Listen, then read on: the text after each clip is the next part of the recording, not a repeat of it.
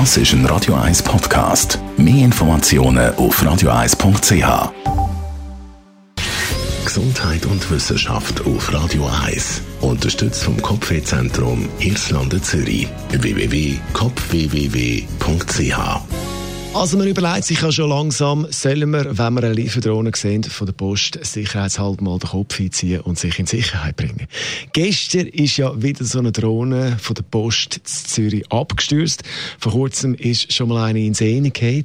Im Moment fliegen die Drohnen, die Transportdrohnen von der Post nicht mehr umeinander, aber Abstürze hin oder her, das mit den Lieferdrohnen ist weltweit ein Big Business.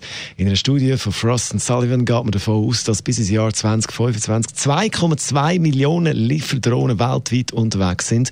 Drohnen vor allem sinnvoll für den letzten Abschnitt von der Lieferung, die letzte Meile für schnelle Lieferung in abgelegene Gebiete und das reduziert natürlich auch den Verkehr auf der Straße. Drohnenlieferanten arbeiten aktuell mit Softwareplattformen zusammen. Da geht es um künstliche Intelligenz und ums autonomes Fliegen. Amazon, Google, Alibaba, UPS, alle sind da dran. Und natürlich geht es auch nicht zuletzt um die Sicherheit, dass es eben in Zukunft möglichst wenig Abstürze gibt. Bei 2,2 Milliarden Drohnen ist ja das schon wichtig, dass wir nicht permanent mit Angst haben, dass uns die Dinger auf den Gring fallen. Radio 1